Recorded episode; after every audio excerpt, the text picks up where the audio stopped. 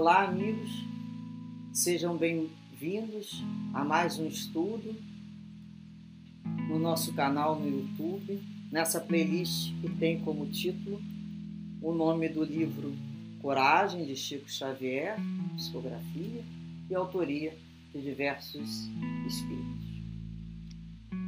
Mais uma leitura, rogamos antes a Deus as bênçãos da compreensão, para que esse estudo se edifique cada vez mais em nosso ser. A lição de hoje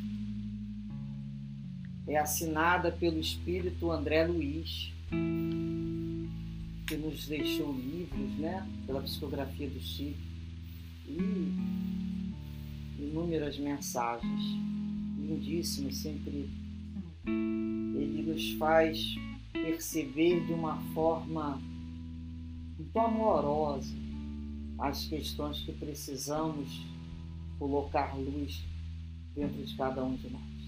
Vamos lá. O título é Decálogo do Bom Ano. 1. Um, dificuldades? Não perca tempo lamuriando. Trabalhe. 2. Críticas? Nunca aborrecer-se com elas. Aproveite-as no que te mostrem de útil. 3.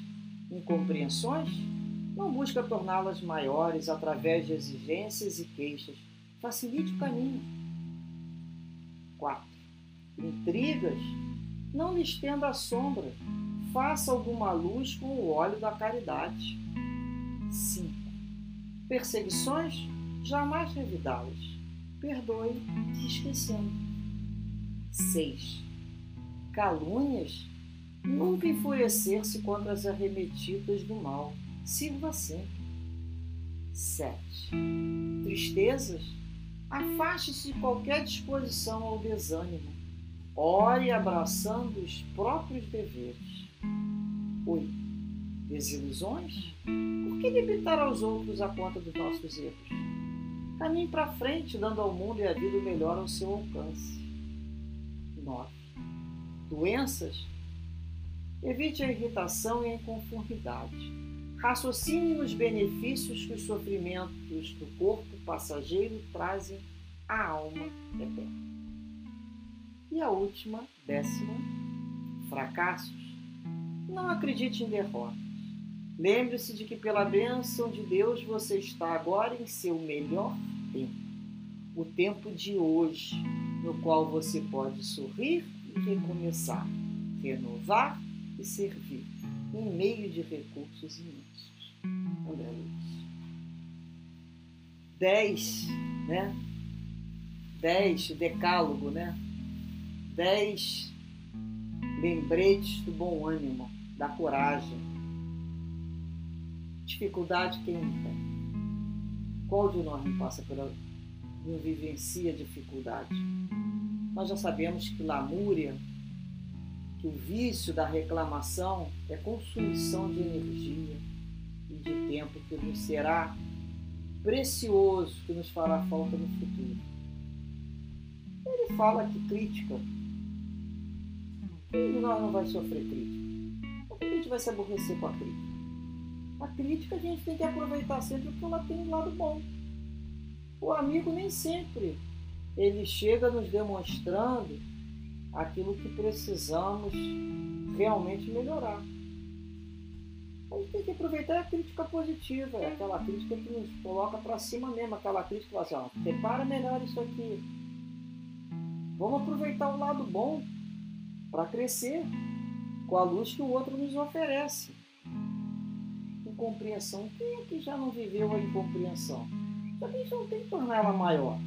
Às vezes a gente fica se queixando muito, exigindo do outro uma compreensão com a gente, um entendimento, ainda não é o momento. A gente, é, a gente acaba tendo muita expectativa do outro sobre, em cima do outro.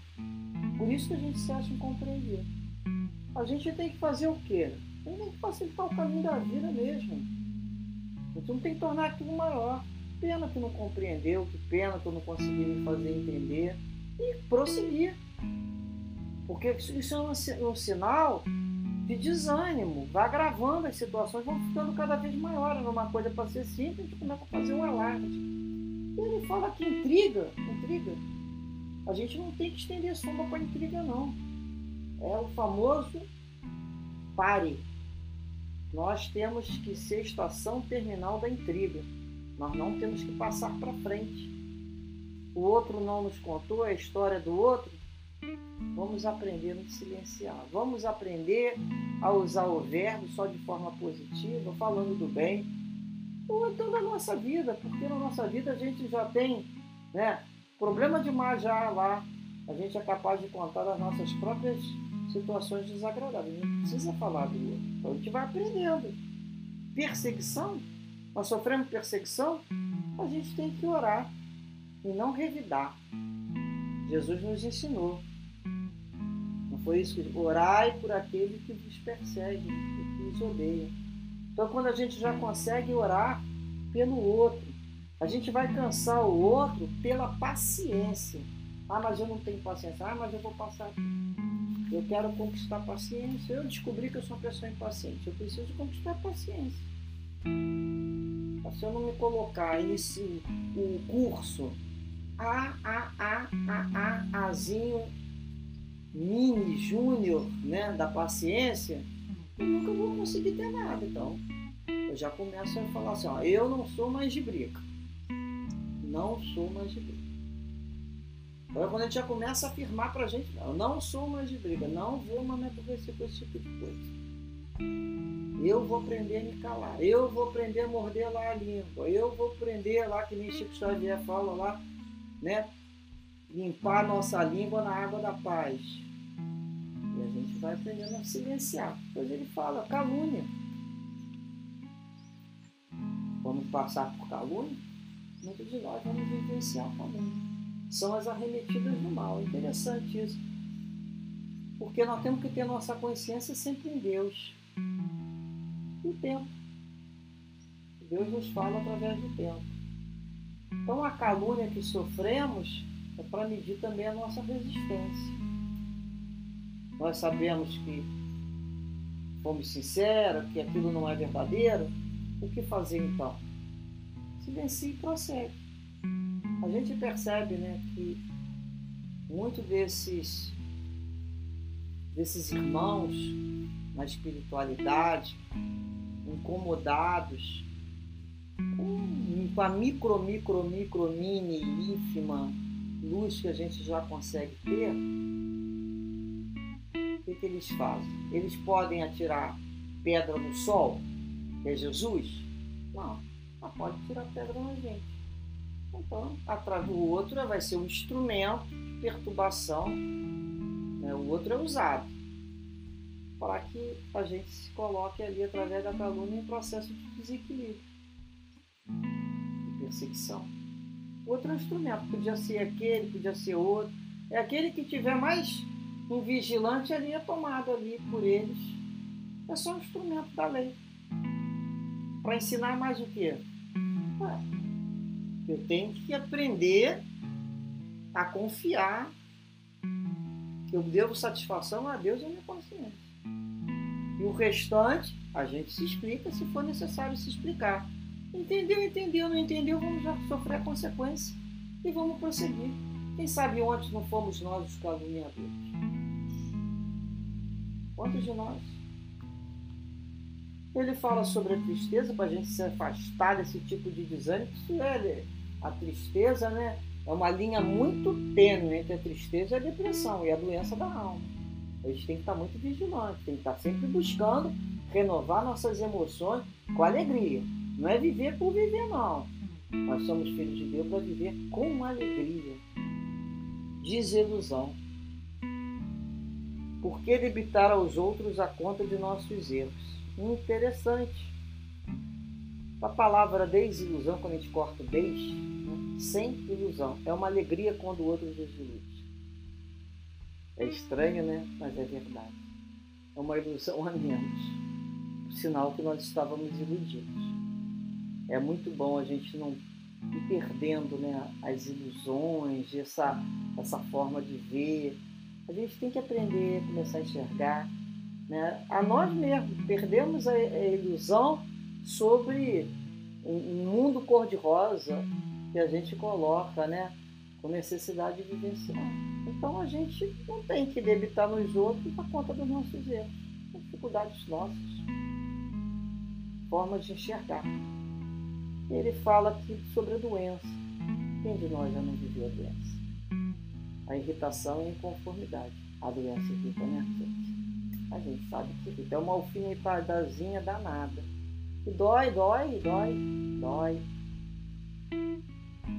Mas há uma diferença entre doer e viver no sofrimento. Vai doer. É uma hóspede desagradável.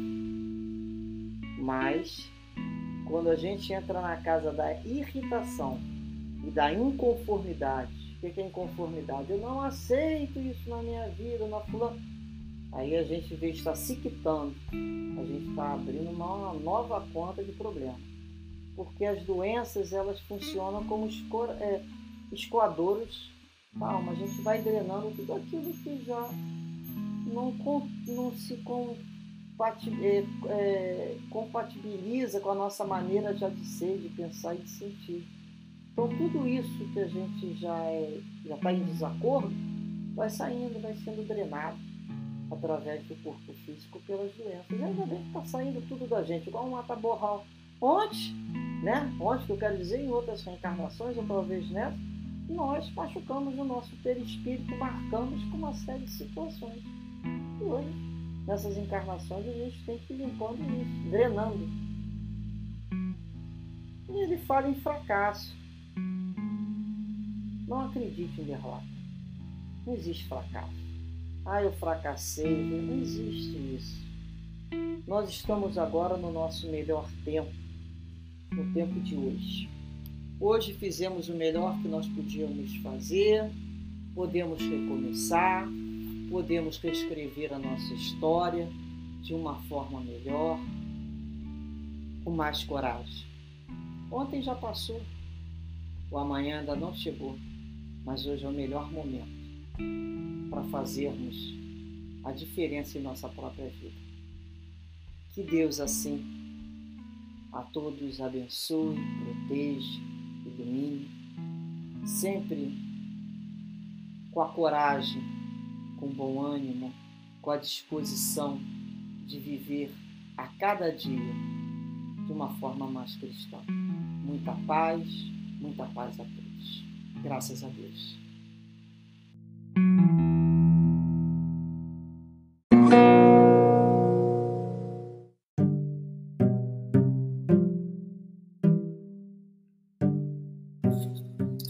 Este é o podcast Maristela Santos, Reflexões Espíritas.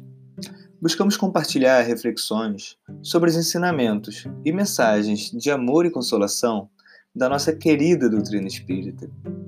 Após a série Calma, nesta segunda temporada escolhemos o tema Reflexões sobre o livro Coragem, psicografado por Chico Xavier a partir das mensagens de diversos espíritos amigos.